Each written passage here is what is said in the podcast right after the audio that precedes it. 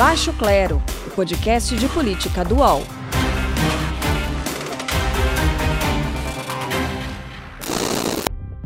Começa agora o Baixo Clero, podcast de política do UOL, nesta sexta-feira, 21 de maio de 2021, dia em que estamos gravando esse episódio, que já começou marcado por uma imagem.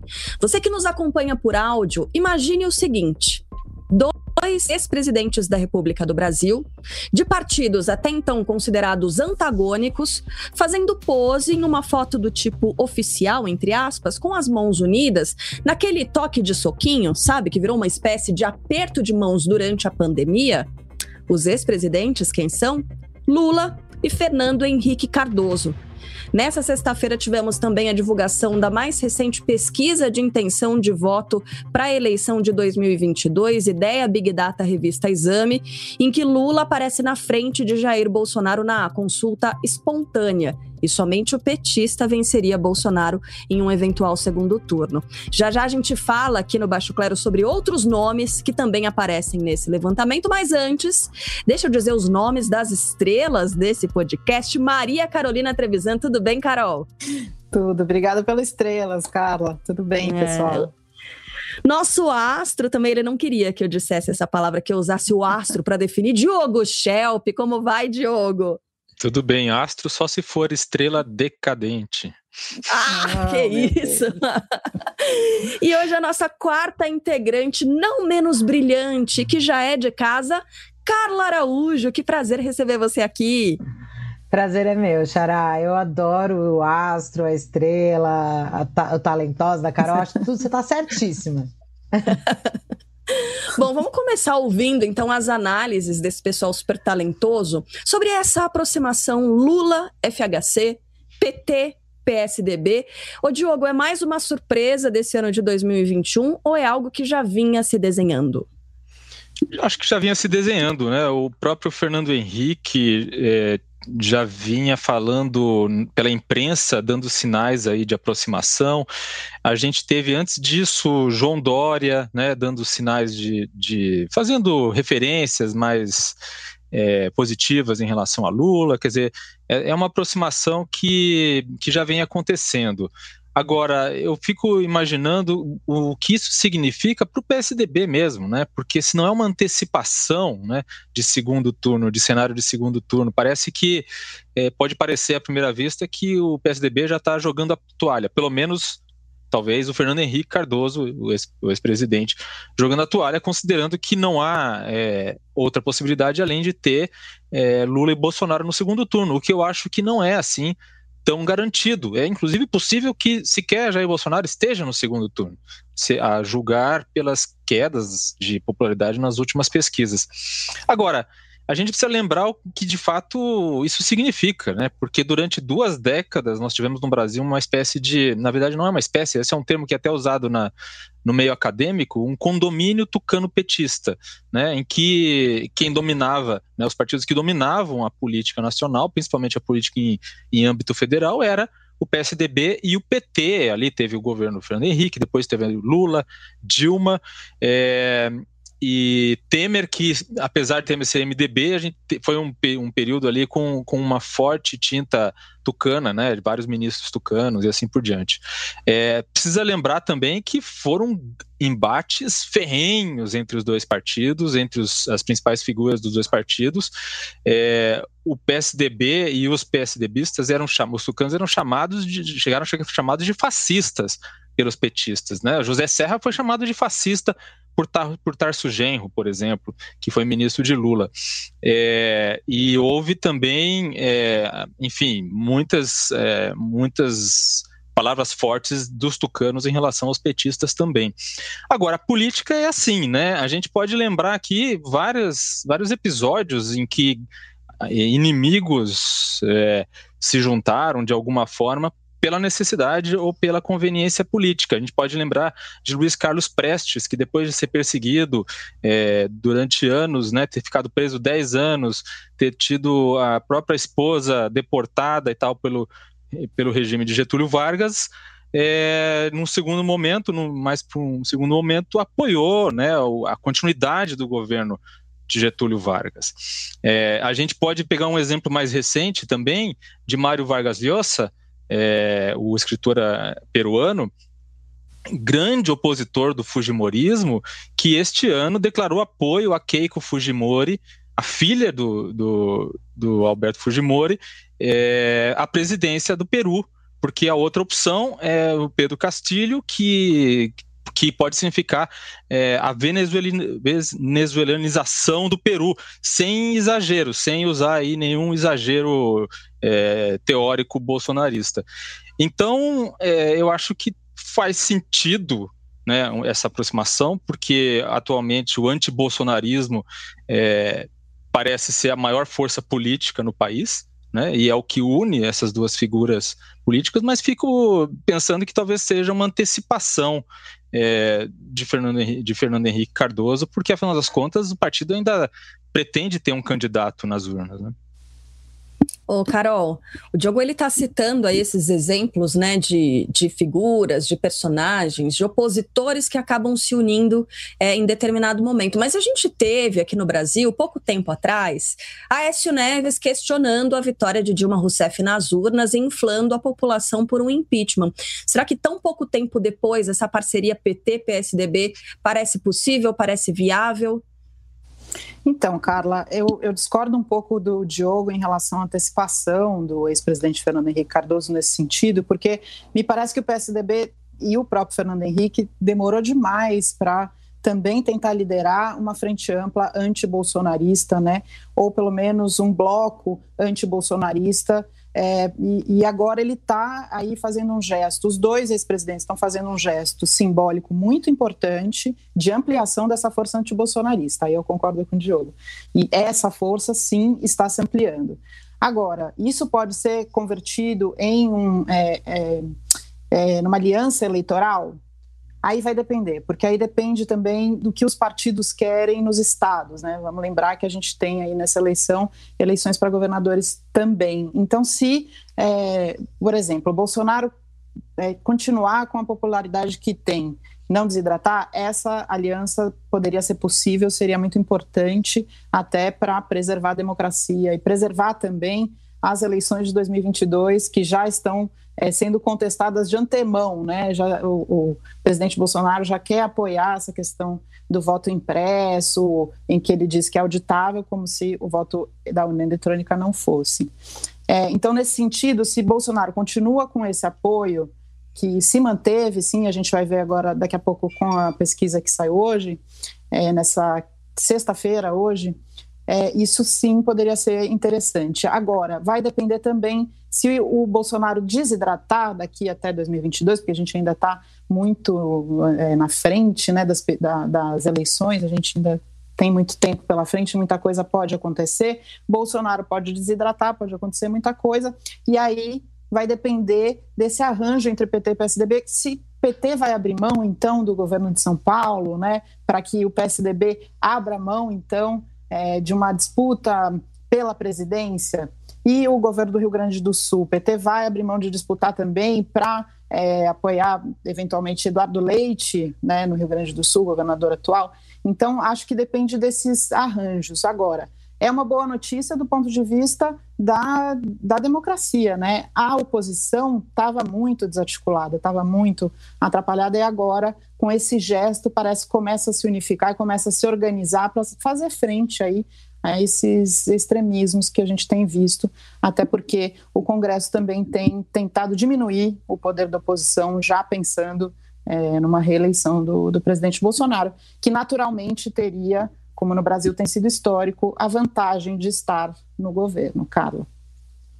Vamos para Brasília, então, a nossa Carla Araújo, né, na capital federal. Carla, qual é o contexto dessa foto, né, em que aparece é, Lula, FHC. Como é que essa imagem está repercutindo aí em Brasília? Só para constar, a Carla Araújo é uma das maiores fornecedoras de figurinha do WhatsApp do país, tá? Aqui no nosso grupo, quem fornece as melhores figurinhas, as mais atualizadas pelo menos, é a Carla Araújo. Será que a gente já tem alguma figurinha desse encontro, Carla? Está sendo providenciada, viu, Carla? Eu, eu, eu, eu, terceirizo esse serviço, como eu falei, está sendo providenciada com legendas e frases que vão ser criadas pelos, pelos criadores aqui de Brasília, mas realmente é, há, uma, há uma produção em série de figurinhas aqui. A gente, pelo menos a gente se diverte um pouco, né? Porque a gente trabalha tanto, dá para dar umas risadas. No Palácio do Planalto, ninguém quis falar desse encontro, né? O Bolsonaro falou lá no Maranhão, mas assim, ninguém quer falar, todo mundo quer o máximo de distância. Eu conversei rapidamente com o, ex-presidente Michel Temer, que falou na linha da Carol a questão da democracia, é uma, uma questão de democracia. Aí o presidente do PSDB também falou uma coisa que eu acho que une um pouco é, a visão do Diogo com a visão da Carol. Assim, ele fala que é uma questão que é positiva para o presidente, é, é, quer dizer, que é negativa para o presidente Jair Bolsonaro, porque mostra ali a aliança entre os dois, mas que tem que tomar cuidado para que o eleitor do PSDB não entenda sinais trocados, justamente tentando, dizendo que o PSDB vai buscar um candidato ainda para fazer aí uma terceira via. Eu tendo, Carla, a concordar um pouco, é, assim, da, de algumas conversas que eu tenho com o Diogo nesse sentido, de que me parece um pouco do PSDB quase jogando a toalha ali mesmo. Apesar do Fernando Henrique não ter é, mais a participação superativa, o PSDB ser um partido rachado, a gente tem o Dória, né, que ainda está buscando, enfim, a, a aparecer como figura. Eu acho que esse encontro de, logo que acontece, logo depois do Fernando Henrique ter dito publicamente que votaria no Lula, ele tem uma simbologia muito forte, assim, dizendo, é, porque assim, esse votaria, né, o votar, é, lembrando que para a gente, o, o, numa entrevista recente, o, o, presidente do PSDB Nacional, que é o ex-deputado Bruno Araújo, falou que preferia um tiro entre ter que escolher, preferia tomar um tiro entre ter que escolher Bolsonaro e Lula. Então, assim, o presidente do PSDB fala, eu preferia tomar um tiro entre ter que escolher é, esse cenário. Quando alguém já admite que esse cenário pode existir, né? Eu, eu acho que é um pouco o PSDB ali, não sei se jogando a toalha, mas pelo menos mostrando um, um certo desânimo e assim não acreditando muito na sua possibilidade de força nessa disputa, assim, sabe? Eu acho que a gente vai provavelmente ver Bolsonaro e Lula. E aí vai ser aquela coisa. Antigamente a gente ia ficar especulando, esperando e ver como seria o posicionamento do PSDB nessa questão. Agora, um ano antes de mais de um ano antes da eleição, a gente já sabe. Eu não me lembro assim de um partido grande do PSDB é, ter posições públicas tão claras é, é, para outro candidato e que era um candidato historicamente adversário. Eu acho bem marcante essa imagem mesmo, e eu acho que essa imagem não, ela vai ser lembrada ao longo da campanha toda, né? Porque e aí uma coisa que eu queria lembrar, gente, que eu acho que é muito importante, eu conversei com alguns militares sobre essa imagem, não, não necessariamente militares do governo, outros, né? Aqui que a gente fala.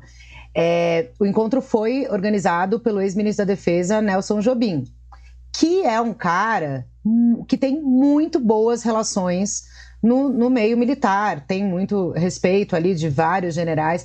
E aí as pessoas que eu fui falando falaram que é, é, essa, essa articulação do Nelson Jobim também já está chegando é, em fontes militares para buscar apoio ali a, ao Lula, porque lembrando, isso é uma coisa que lá atrás, antes do Bolsonaro ser eleito, qualquer militar que você fosse conversar e fosse entender ali como que eles se posicionam politicamente nessas eleições majoritárias para presidente, há uma mágoa eterna entre os militares com relação ao Fernando Henrique Cardoso, pela famosa MP que tirou lá a questão do, da, da de passar a pensão para as filhas e mulheres, que eles falam que foi uma MP feita na calada da noite, então e que tirou ali benefícios e alguns direitos dos militares.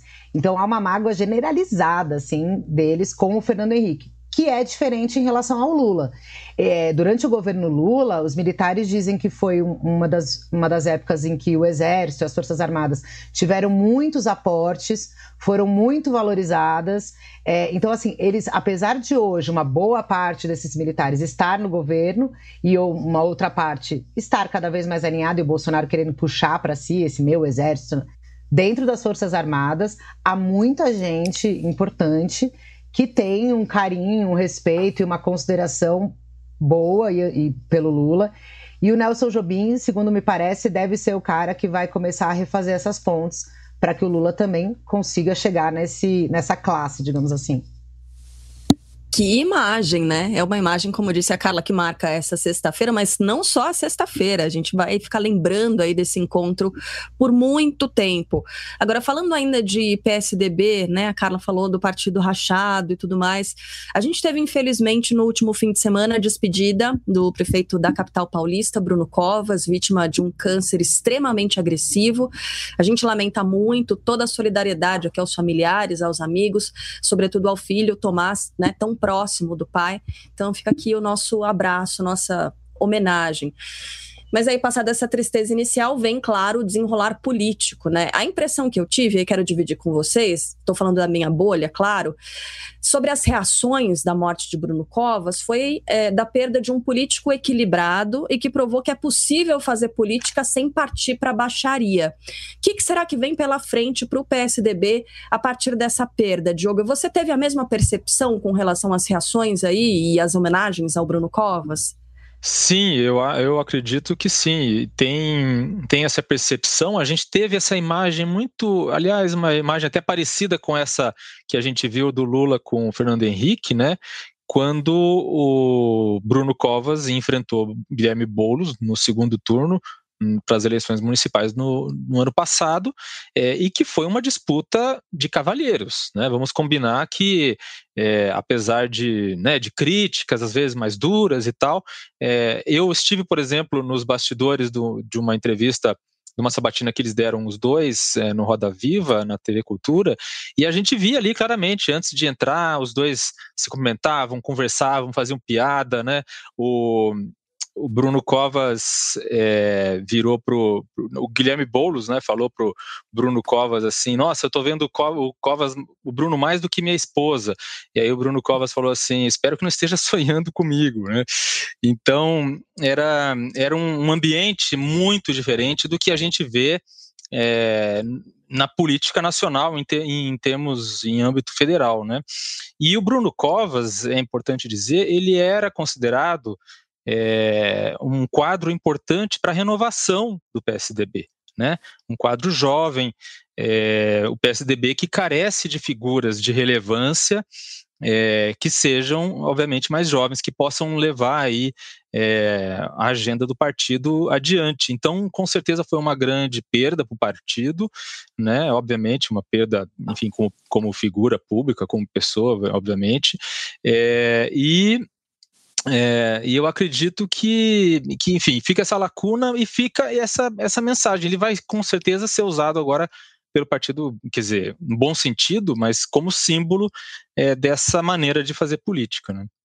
Parece que é um, um olhar mais afável né, para essa fase, ou essa face Bruno Covas do PSDB. Agora, esse olhar é um pouco mais. É um pouco mais afável, Carol Trevisan, será que pode tornar possível, então, essa reunião Lula-FHC? Será que pode ter alguma é, interferência sobre é, essa aproximação? Está parecendo que sim, né? Parece que é, o eleitorado está buscando aí o diálogo e menos essa, esse embate grosseiro que a gente viu na, na, disputa de 2018 e esse discurso bolsonarista que não ajuda as pessoas a entenderem, né? Acho que aqui em São Paulo vai ter uma reorganização, a gente tem que esperar um pouco para ver o que vai acontecer com agora o prefeito é, Ricardo Nunes, porque tem outras forças também, né? Tem o presidente da Câmara Municipal, Milton Leite, que é bem poderoso, né, do DEM, é, a gente precisa saber se Ricardo Nunes vai para o PSDB, se ele se mantém no MDB, como é que essas forças vão é, se reorganizar. Há aí um, um, certo medo de que ele troque secretarias e tal, mas ele tem prometido que não, segundo as fontes que eu consultei é, nessa semana, Carla. Vamos esperar um pouquinho. É. Bom, falando em PSDB, mas já colocando o pé na pesquisa de intenção de voto que a gente citou aqui na abertura do podcast, João Dória aparentemente tem uma chance bem pequena de decolar nacionalmente até 2022, né, Carla Araújo? O nome dele, ele aparece muito conectado ao estado de São Paulo e parece que ainda não nacionalizado, é isso?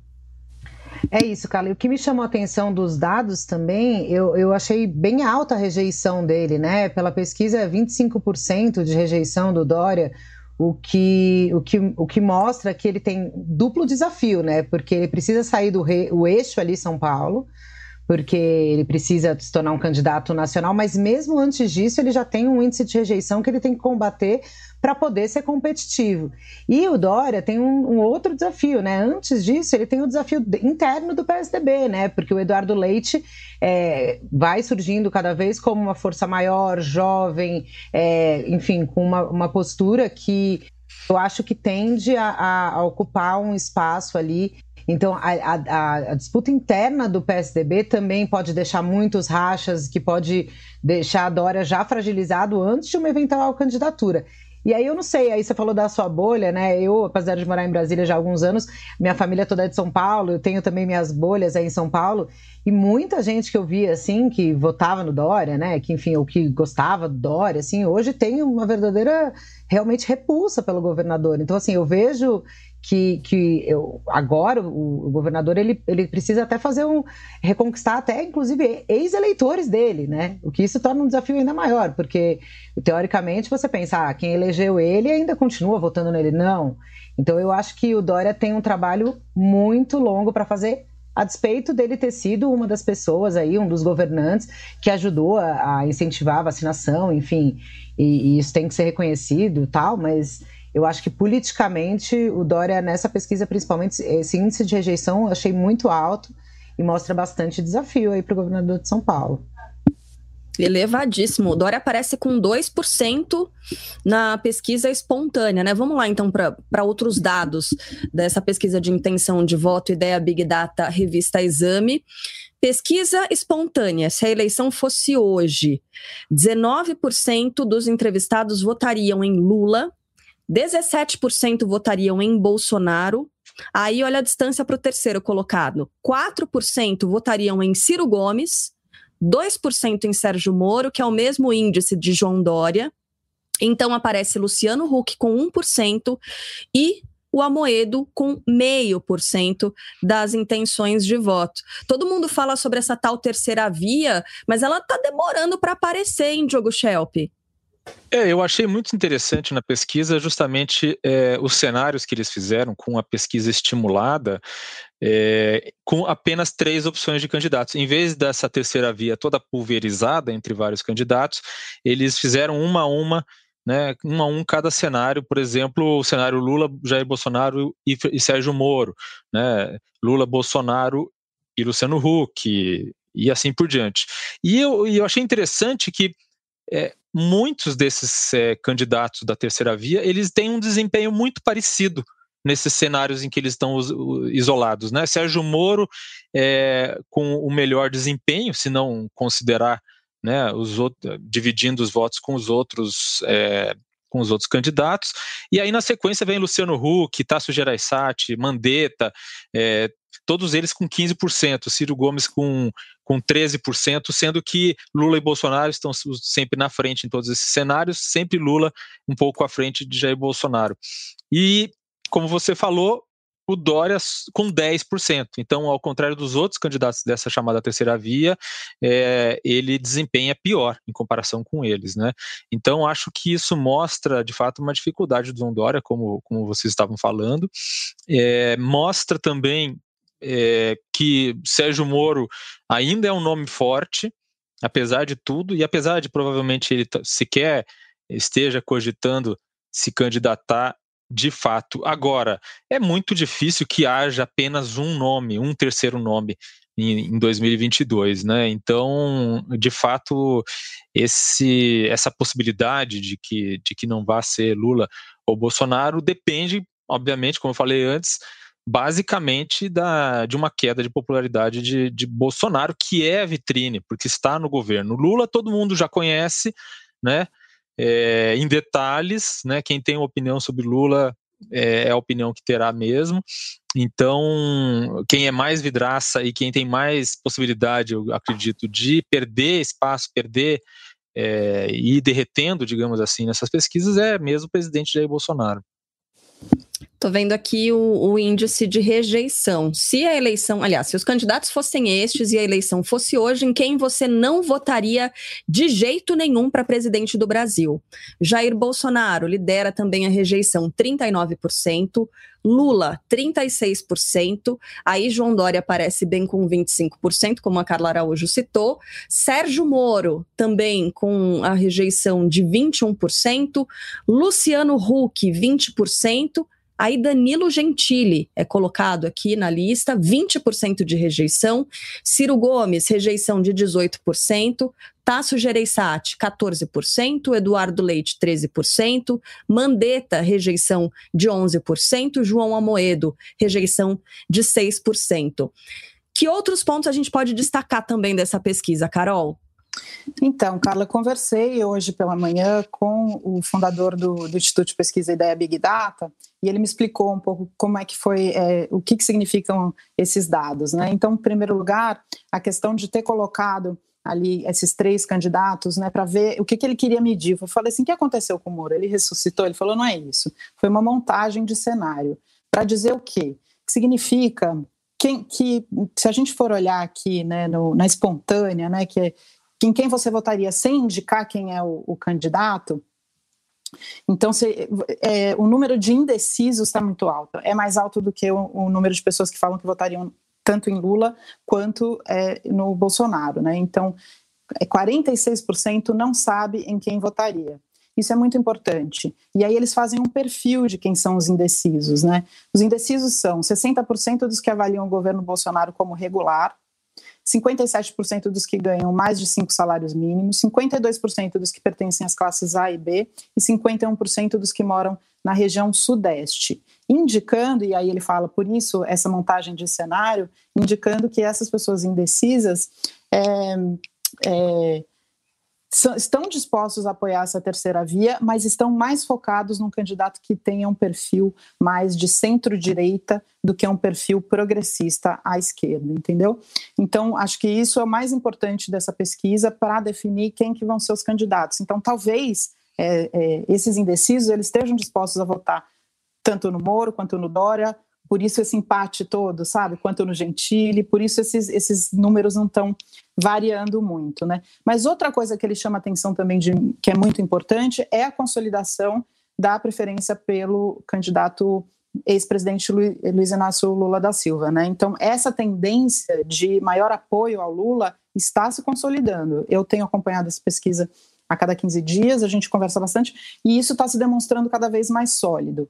O que eu gostaria de chamar a atenção, então, neste momento, né? Se isso está se tornando cada vez mais sólido, qual pode ser a reação do presidente Bolsonaro diante disso? A gente viu ele hoje no Maranhão aí xingando, né?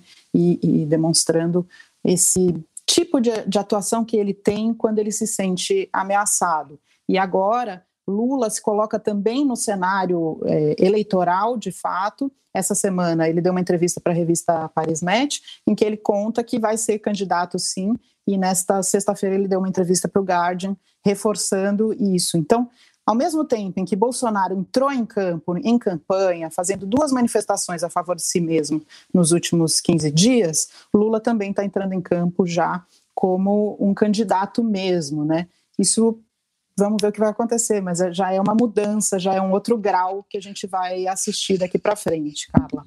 É um passinho para frente na fila. Só para registrar que margem de erro desse estudo é de 3 pontos percentuais para mais ou para menos.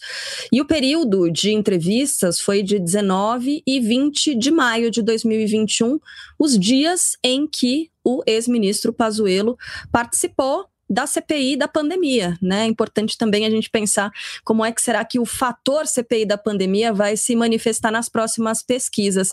Carla Araújo, direto de Brasília, qual foi o saldo, hein, Carla, da participação do ex-ministro Pazuello na CPI? Ele estava preparado, né? O media training funcionou. Eu, no primeiro dia é, de depoimento, a reação no Planalto, eles, eu acho que eles só não soltaram fogos, assim, de verdade, porque eles estavam segurando para ver se não ia ter alguma, algum problema. Mas a avaliação deles ali, dos ministros que treinaram o Pazuello, das pessoas que deram as informações, foi, primeiro, nossa, ele está se saindo muito bem, nossa, ele está muito seguro, nossa, ele está engolindo o pessoal ali e tal, é, o Renan tá calminho, enfim. Aí, para o segundo dia, eles tiveram que... É, colocar um pouco de ah, vamos, vamos baixar a bola, porque agora os, os, eles vão, do lado de lá, os senadores oposicionistas vão se preparar, mas estavam também confiantes, assim, a parte do governo, eu posso dizer abertamente que eles avaliam que o Pazuello foi muito bem. Mesmo quando você fala para um ministro que treinou o Pazuello assim, mas ministro, algumas coisas que o Pazuello colocou ali na CPI não são verdades, né? Mentira, ele tá... e aí eles falam não, não, não. O que que o Planalto usa e o que que o Pazuello usou na CPI, o que, que eles, como é que o governo coloca isso? São guerras de narrativas. Se você está falando isso e ele está falando aquilo, a gente acredita no que, né, na, na, na, narrativa que nós construímos. E essa guerra de narrativas é uma guerra de narrativas que o governo Bolsonaro está sabendo fazer e está querendo fazer e vai continuar fazendo até a campanha. Agora, do outro lado de análise, né, fria aqui, a gente olhando assim, eu acho que o depoimento tem que ser é, a CPI tem que mostrar que vai colocar essas documentações todas ali para questionar e mostrar que o ministro mentiu sim. E porque senão aí vai virar pizza. Daí a gente não vai ver resultado efetivo dessa CPI, né? Porque quando foi o Fábio Van Garten lá, é, Renan, todo mundo cresceu. Tudo bem que o Pazuello tinha um HC que ele não usou, mas ele tinha um HC que evitava a ordem de prisão, por exemplo. Então, assim, mas os, os senadores também, eu acho, eu não sei, eu tive a impressão de que estava todo mundo muito mais é, tranquilo. O Pazuello chegou no começo, quando ele chega falando, aí até no Planalto admitiram isso era de uma arrogância. Ele chegou arrogante ali na hora que ele chegou e começou. Aí tanto é que teve um dos auxiliares ali que estavam nesse media training que falaram que esse era um ponto que eles iam tentar ajustar para o segundo dia. Ele não parecer tão arrogante, para não ter, para não ter provocação e tudo mais. Enfim, eu acho que assim, o saldo para o governo foi considerado positivo e eu acho que para a CPI é, deixa, deixa uma, uma sombra de dúvidas de se os trabalhos vão ser efetivos ali, se, é, se esse depoimento vai ser mesmo questionado e contestado com todas as suas contradições. E aí, do lado da sociedade, eu falei já isso durante a semana e repito, porque até ele tentou amenizar isso ao longo do coisa, mas do, do, no segundo dia, mas ele não eu, eu achei muito desrespeitoso o missão cumprida, né? A gente com 440 mil mortos, assim, não consigo entender ainda que missão foi essa. Eu falei com alguns militares, eles tentaram amenizar, mas assim, acho que essa foi uma das de várias, uma frase extremamente infeliz. Ô, que Carla, missão foi essa, né? Diga, Posso Carol. que ninguém contestou, né, Carol? Pois é. é. Eu posso fazer uma pergunta aqui de bastidor claro. que eu gostaria de saber. E o, o Pazuello passou mal mesmo? Então, o que é, falou que ele às vezes tem alguns problemas ali e que ele estava um pouco indisposto, tal, é, sentiu uma tontura, mas logo depois que o Otto atendeu ele, e de fato atendeu, ele já meio, meio melhorou, sabe? E aí, só que o Planalto, o Onyx, na hora que o Otto estava dando entrevista dizendo que tinha atendido ele, o Onyx estava indignado, falando que era, que era uma narrativa da mídia inventada. É, aí, eu, aí nessa hora, porque assim, eu falo com muita gente no Planalto, né? E aí nessa hora eu falei assim, gente, mas o senador atendeu ele. Daí ele, não, não passou mal coisa nenhuma. Enfim, até isso é uma guerra de narrativa, sabe, Carol? Mas o que, o, que, o que uma pessoa que estava lá falou assim, que ele teve um, uma indisposição. E que aí o Otto viu, Não deve ser fácil tava... mentir tanto assim na frente de todo mundo, né? Do Brasil inteiro, depois né, em todos os jornais, na capa de todos os portais, enfim.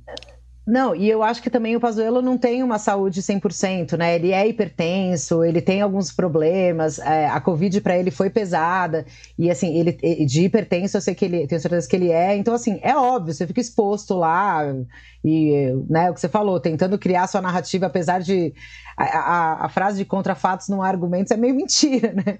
Nessas horas, porque que, parece que tem argumento contra coisas que a gente está vendo, enfim. Mas assim, não, não, não foi, realmente não foi grave, mas no dia seguinte ele teve que falar que, ah, não, me atendeu, obrigado, muito gentil. Ah. Mas não foi nada de assim, nossa, eu achei que podia ser alguma coisa de coração, né? Não sei, mas não, parece que foi só um, um mal-estar, assim, enfim. Muita que pressão. falou que daria para continuar, mas No Planalto ficaram falando que a gente inventa, né? Que, que ele passou mal, enfim. Uhum. Vocês inventam mesmo, essa extrema imprensa, né, Diogo Schelp? O que, que você quer falar da participação do Pazuello na CPI? Não, eu, eu tive. É o desgostos do ofício, né, Carla? A gente, como jornalista, é obrigado a fazer isso, mas é realmente assistir aquele depoimento inteiro, os dois dias, é uma tortura, porque você tem que ouvir aquela, aquele ex-ministro que que foi gestor do Ministério da Saúde durante a pior crise sanitária do país, é, pegou o país com algumas dezenas de milhares de mortos, entregou com centenas de milhares de mortos, né? É, mentir daquele jeito, assim, sem nenhuma, sem nenhum constrangimento e ainda ajudado pela máscara, né? Porque, como, como vocês sabem, quando uma pessoa mente, é, os especi há especialistas que conseguem identificar nas feições né, das faciais que a pessoa está mentindo, e a máscara ajuda a esconder isso, né? Então, além da proteção da máscara para mentir desaforadamente, ele tinha, como disse a Carla, o habeas corpus, que deu sim, claramente, segurança para ele mentir ainda mais, porque uhum. com o habeas corpus ele ele não poderia ser ameaçado de prisão, ele não poderia ser, né? Então, isso foi sim um respaldo, apesar de ele não ter usado quase uma vez só, ele usou o jeito de ficar calado, foi um salvo-conduto para mentir o habeas corpus. Então, claramente, e foi uma mentira atrás da outra, né? Uma mentira desaforada atrás da outra.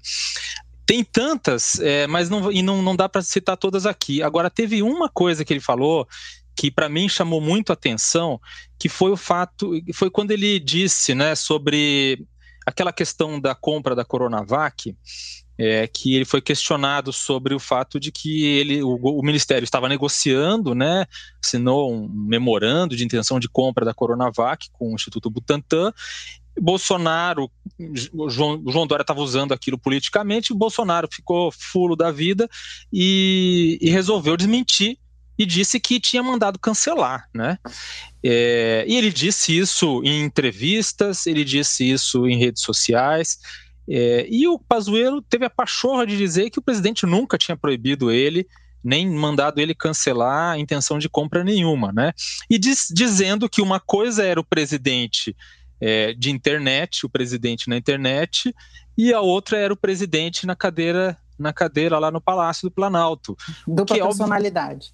É, é, o que é um absurdo tremendo. Então quer dizer que tem o presidente lacrador e o presidente é, do, dos bastidores que, segundo o relato Pazuello, nunca deu ordem nenhuma para nada. A única decisão que o presidente Jair Bolsonaro fez em toda a pandemia foi é, negar a, ajuda para Manaus, porque ele diz lá que o, na reunião do presidente Jair Bolsonaro com o governador Wilson Lima, que o Wilson Lima depois negou que tenha sido ocorrido dessa forma, é, foi decidido que não haveria intervenção é, do governo federal para é, socorrer o Amazonas. Então, foi o único episódio ali pela descrição do Pazuello, que o presidente fez alguma coisa. Então, assim, de duas umas, ou, ou o Brasil não tem presidente nenhum, não tem ninguém, não, o Bolsonaro não governa, né? É, ou, ou o Pazuello está mentindo, ou as duas coisas, que é mais provável, né? Uhum. Gente, mas omissão também é, acaba responsabilizando o presidente, né? Não, Carol, Sem você dúvida. quer acrescentar algo mais? Quero não, sim. Da participação eu... do Pazuello, manda ver.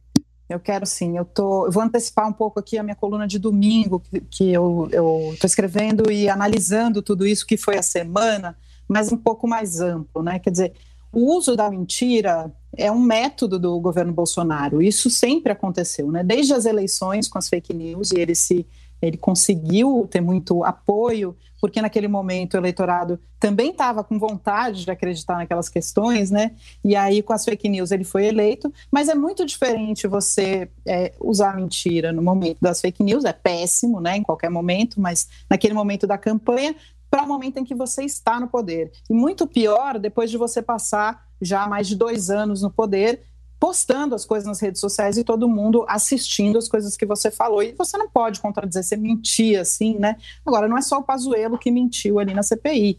O, o, Ernesto Araújo, a gente não pode esquecer que ainda foi nessa semana, aconteceu tanta coisa, mas foi nesta semana que Ernesto Araújo também foi lá mentir, né? E, e ele também disse que não fez nada para causar problemas aí é, internacionais, né, para a gente adquirir as vacinas e tal, não interferiu nisso. Ah, o, o, artigo que ele escreveu sobre comunismo não necessariamente tem a ver com a China, né? Questões que você fala assim, não é possível que a pessoa esteja falando isso, porque a gente viu, ele mesmo postou, ele mesmo escreveu o artigo, né?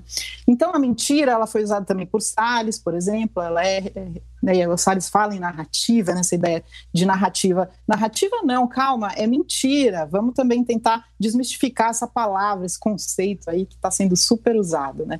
Então, o governo Bolsonaro usa a mentira como um método para causar essa, é, esse caos né, em que ele se apresenta como a solução para o caos em que, que, ele mesmo criou, e isso, é, nas palavras do, do, filósofo Marcos Nobre, é um, um, método também utilizado por populistas autoritários. Né? Então a gente tem que entender que isso tudo não é simplesmente uma bagunça que foi feita, isso tudo está sendo criado com propósitos. E aí a gente tem que. Eu não acho que, que as pessoas estão assistindo a CPI e vão ser convencidas do contrário, porque a gente está falando de morte morte é muito concreto. Não dá para você ficar mentindo sobre isso, não dá para você mentir sobre a vacina. A vacina é o sinônimo da gente sair desse, desse é, eterno luto que a gente está vivendo, né? Então, eu não acho que essa impressão de que vai a pizza, eu tenho um pouco mais de otimismo. Eu não acho que a CPI vai dar em nada. Eu acho que as pessoas vão ser responsabilizadas, sim, se houver as quebras do sigilo, mais ainda. E eu acho que eles vão ter que responder por processos e ser responsabilizados no final, nem que não seja agora, né? Mas isso está sendo demonstrado. Inclusive, aí chama atenção para a participação do DEM né, nesse processo, nessa tentativa de mascarar as omissões, negligências, mentiras e boicote ao enfrentamento à pandemia. Carla, Diogo e Carla. Ô, Carol, já que você antecipou aí é, né, parte da sua coluna de domingo, vamos aproveitar para antecipar também um acontecimento, uma votação importante na, no STF na semana que vem, né? Acerca das operações policiais no Rio de Janeiro. A gente deve ficar atento a quê, Carol? Então, o Faquin, ele fez o voto dele hoje, isso era, uma, era muito esperado, né, até por conta da proteção da população do Rio de Janeiro que mora nas favelas. Depois da chacina policial que aconteceu em Jacarezinho, tinha sido a, a chacina aconteceu pouco depois de uma audiência pública que Faquinha ouviu um dia inteiro as, os familiares que perderam pessoas, as organizações que trabalham com isso e especialistas em direito que explicaram é, que essas operações policiais têm sido feitas é, com a intenção também de usar a violência letal. Né? Então, a polícia matando muito. Eu falei aqui semana passada que mais ou menos é, são mais de 100 pessoas por mês em 2021, é, desde o começo de 2021. Então, que esse, esse veto, do, essa decisão do Supremo de não haver operações policiais dessa forma durante a pandemia foi muito importante para diminuir a letalidade policial. Mas isso, é, nessa Jacarezinho, parece que isso não valeu porque se colocou na excepcionalidade e tal. A gente já conversou sobre isso. O que é importante do voto do Faquin foi considerado histórico pelas organizações do movimento negro, porque ele considerou todas as demandas que o movimento negro colocou ali. Entre elas, eu vou citar três né, que a polícia elabore, no prazo de 90 dias, um plano de, redação, de redução de letalidade policial e controle da violência para evitar violações de direitos humanos nessa, nessas operações policiais. Também impôs medidas é, como uso de GPS e também de áudio e vídeo, tanto na farda como, quanto nas viaturas, para entender né, como é que as operações aconteceram, se esses tiros, essa é, é, o uso da violência letal, como é que foi feito, e isso está registrado né, para conter a violência policial. E, e, mais uma que é que a investigação seja feita pelo Ministério Público Federal, né, para poder acompanhar os descumprimentos à determinação do Supremo Tribunal Federal. Então, isso é muito importante, como é, é a votação do Faquin e ainda tem os outros ministros, mas isso já é um avanço e foi considerado histórico. Então, eu queria colocar isso hoje para fechar com uma boa notícia, né? Bom, a gente faz um intervalo bem curtinho agora. Daqui a pouco, no segundo bloco do nosso Baixo Clero, frigideira e frigideira tripla, hein? Hoje vai ser um dia quente, já já. Posse de Bola é o podcast semanal do All Sport sobre futebol. Às segundas e sextas-feiras, eu, Eduardo Tironi, converso com Juca Kifuri, Mauro César Pereira e Arnaldo Ribeiro sobre o que há de mais importante no esporte favorito do país. Você pode ouvir o Posse de Bola e outros programas do UOL em uol.com.br/podcasts, no YouTube e também nas principais plataformas de distribuição de podcasts. Vamos lá, tô ansiosa, hein, por esse segundo bloco do Baixo Clero, podcast de política do UOL, frigideira por aqui. Diogo e Carol, vocês vão me dar licença hoje, me desculpem, porque a Carla Araújo Claro. Vai abrir a nossa frigideira tripla, Carla. Quem é que vai para a frigideira nessa semana? Ai, gente, que difícil. Tô brincando, não é difícil. é, não, pode, pode ser o presidente da República? Pode. Quem você quiser. Tá. Eu vou colocar ele por especificamente uma coisa que eu acho. Assim, poderia ter um milhão de razões. Eu vou ser objetivo e escolher uma. Ontem, o, eh, quer dizer, ontem não, que a gente está gravando para ser sábado, né? Na quinta-feira, o Brasil, infelizmente, identificou a nova cepa indiana, enfim. Na sexta-feira, o presidente vai ao Maranhão, justamente aonde foi identificada. Não usa máscara, promove aglomeração. Gente, até me arrepiei, porque assim, é, é, é pânico, entendeu? A gente está tendo aí novas cepas e as coisas chegando e o medo aumentando. E o presidente que tem a responsabilidade, enfim, sabe, poderia pelo menos nesse momento, assim, eu acho curioso, porque daí eu fico pensando, gente, juro, fico pensando, aí ele está lá no Maranhão, tudo bem que segundo o governo Maranhão, é, as pessoas estão bem isoladas e tal, é, tá em tese, a princípio, né, seguro ali mas ele vai no Maranhão, não usa máscara, aglomera, depois vem para Brasília e depois, sabe, vai para o Rio de Janeiro. Então ele, e assim, lembrando que o Bolsonaro, a gente fala isso aqui em Brasília muito, o, o coronavírus chegou também muito aqui em Brasília quando ele veio com a comitiva nos Estados Unidos, né, que tinha muita gente sem máscara e tal. Então a minha frigideira hoje é ele por uma coisa assim, poderia ter milhões de razões, mas assim, enquanto a gente descobre uma cepa que é muito grave, e assim, coincidentemente ou não, ironicamente ou não, enfim, não sei ele ir ao Maranhão, fazer agenda é, sem máscara e com, e com aglomeração, é, aí eu não consigo não consigo não escolher ele nesse momento. Tá coberta e o que de razão, foi, E o que foi a live e o que foi a live dele, né, na quinta-feira, né, Carla? Né, ele falou que teve sintoma de Covid recentemente, tomou cloroquina sem consultar sem o médico. médico. É tudo é aquela coisa, né? Enfim, ele, ele vive não. numa realidade paralela, ele acha que isso tudo bem, que não tem consequências nenhuma, ele sente que não tem responsabilidade nenhuma, impressionante. Né? É, não, e aí talvez ele vá cumprir a agenda no Rio, até falei com uma pessoa aqui agora, mas é verdade, ele tá mesmo com sintomas, ele tá fazendo essa aglomeração toda, vai pro Rio. Então, assim, se a gente, se ele não, é totalmente uma realidade paralela, mas é ele circulando pelo Brasil, né? É, enfim, isso é. Gente, só uhum. um detalhe sobre isso, né? Eu, essa semana, no dia 18 de maio, o dia de, de enfrentamento, é o Dia Nacional de Combate à Exploração Sexual Infantil, e a exploração sexual e abuso infantil. E ele esteve num evento da Damares, ao lado do ministro João Roma, e, e ele estava sem máscara e ele estava muito gripado não sei se era uma gripezinha ou se eram sintomas da Covid. E na hora em que ele estava fazendo a fala dele, ele estava sem máscara. Então, só registrando isso. Além, além disso, ele também incentivou a violência como forma de combater é, a exploração sexual infantil. Não, é assustador, de fato. Carol, então aproveitar que você estava com a palavra, quem é que vai para a frigideira? Vamos dificultar hoje para o Diogo, vamos eliminar mais uma possibilidade para ele. Quem é que vai para a frigideira, Carol? eu tinha pensado em colocar Damares por conta disso, desse evento, né? Mas eu vou colocar uma outra pessoa porque eu acho muito importante também, e diante desse tipo de atuação do Bolsonaro, né, como ele vem é, irresponsavelmente causando aglomeração, incentivando e tal, eu vou colocar o Aras, o Augusto Aras, que é o Procurador-Geral da República, não só porque ele tem se fingido de surdo e, e não tem né, não tem feito nada em relação a, a, ao que o para parar um pouco o presidente da República. É, e eu, eu, vou colocar ele também porque ele está processando o professor, professor da USP, Conrado Ubener, colunista também da Folha, por conta de uma fala, um artigo que o Conrado escreveu, em que chama ele de poste, né? Porque ele realmente não tem feito nada para é, parar um pouco, limitar é, essa atuação do presidente da República irresponsável que resulta, assim, em mais mortes. Então, por isso, é, e por, por, pela essa vontade de calar um crítico, é ele que vai para minha frigideira. Ah, muito Nossa, boa a frigideira piada, da Carol. Hein?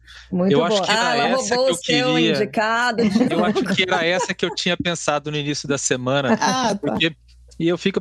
Eu já chamei ele de bajulador geral da República e não tive essa honra. É, mas. vamos é... fazer em conjunto, vamos começar a pegar os, adjetivos e colocar aí para ver se ele. Nem o Fred processou o Brasil, Diogo, por ser chamado de poste. Pode um negócio desse agora? Era, não era poste geral da República, era alguma coisa assim. Eu já chamei de bajulador geral da República, que é um, é um uso frequente dessa, dessa, desse cargo, né? Porque teve o Geraldo Brindeiro, foi o Geraldo Brindeiro, que chamavam de engavetador, engavetador geral. geral. É, Exato. Então, enfim. E, e lembrando que o Ministério Público é uma instituição é, que de, para defender os interesses dos cidadãos, né? Ele não está, ele não é, ele não é a AGU, né? Ele não é o uhum. ministro da Justiça, né? Ele não é, enfim, é um desvio de função, né? Inacreditável. Muito bom, cara. Mas será que daqui a pouco, fazer uma provocação, será que depois, que se o Bolsonaro realmente não der a brecha para ele no STF, será que daí há uma esperança dele tentar fazer alguma coisinha? Porque Mas eu no acredito... fundo eu, eu acho que ele se move por essa expectativa aí, né? Pois é, mas já estão falando que ele não tem a menor chance, o que ele quer mesmo é ser é. reconduzido ao cargo novamente, né? É, pode ser, pode ser. E aí, Diogo, o que, que sobrou para você? Para mim, tem muita coisa, né? Mas eu vou colocar um, um, personagem que a Carol já antecipou um pouco no primeiro bloco, que é o Ernesto Araújo, o chanceler Ernesto Araújo, pelo fato de que, de fato, enfim, ficou um pouco ofuscada, ofuscado o depoimento dele na CPI, dado dada a profusão de mentiras que teve no depoimento de Pazuello, mas o depoimento dele também não foi muito melhor, né? E o Ernesto Araújo, que criou aquela, aquela política externa bolsonarista enfim, ou implantou, né, talvez não tenha criado, mas que implantou essa política externa, que vai levar muitos anos para o Brasil conseguir reverter, né, porque é um prejuízo. A, diplomacia brasileira tinha uma credibilidade internacional, enfim, uma, uma respeitabilidade construída ao longo de décadas, né, e que o Pazuello em dois anos conseguiu jogar por terra. Por sorte, né, ainda tem, né, toda toda a, a, equipe do Itamaraty, todos os funcionários de carreira, os diplomatas de carreira do Itamaraty, que com certeza com o novo governo vão, é, vão dar andamento, né, vão continuar com o trabalho profissional e tal, mas que tiveram que se calar, tiveram que aceitar os disparates desse chanceler ao longo da atuação dele e com a grande mentira dele que foi a de que ele nunca teve nenhum atrito com a China, o que obviamente é uma gigantesca mentira. E aí, falando de mentira novamente, é aquela coisa, né? É, ele, a disfarçatez com que eles mentem é tão grande que eles mentem sobre coisas que estão registradas, que estão documentadas, que são públicas, que todo mundo consegue acessar. É, com um clique, né? Então é de fato um absurdo. Se houve prejuízo para para, enfim, para conseguir insumos, para conseguir vacina, isso é algo que talvez possa ser discutido, né? Porque né, é muito difícil mesmo você identificar se o governo chinês não diz claramente, ó, nós não estamos mandando vacina porque, né? Mas que houve atrito e que isso em diplomacia tem um impacto, evidentemente que sim. Boa frigideira. Excelente, não, mesmo. essa frigideira tripla. Mesmo, gente que o Ernesto ah, Araújo essa coisa. semana. Não, quando a Carol ah. falou, ah, porque o Ernesto foi essa semana ainda, eu falei, gente, foi essa semana. Impressionante. Pois é, que semana. Agora, é, eu amo ouvir, amo conversar com esse pessoal aqui do Baixo Clero. Não é mentira. Na semana que vem eles estarão de volta por aqui. Carla Araújo, que prazer ter você conversando com a gente. Um beijo e até mais. Eu Obrigada. que agradeço, gente. Beijo, Obrigada. Até. Carol Trevisan, beijo, Carol. Beijo, querida. Beijo, pessoal. Tchau, Diogo. Tchau, até mais. Bem-vinda, Carla, e volte sempre. Beijo, gente. Até semana que vem. Tchau, tchau. Baixo Claro tem apresentação de Carla Bigato, Maria Carolina Trevisan e Diogo Schelp. Produção: Laura Capanema e Gabriel Toueg. Edição de áudio: João Pedro Pinheiro. Coordenação de Juliana Carpanês e Marcos Sérgio Silva. Encerrada a sessão.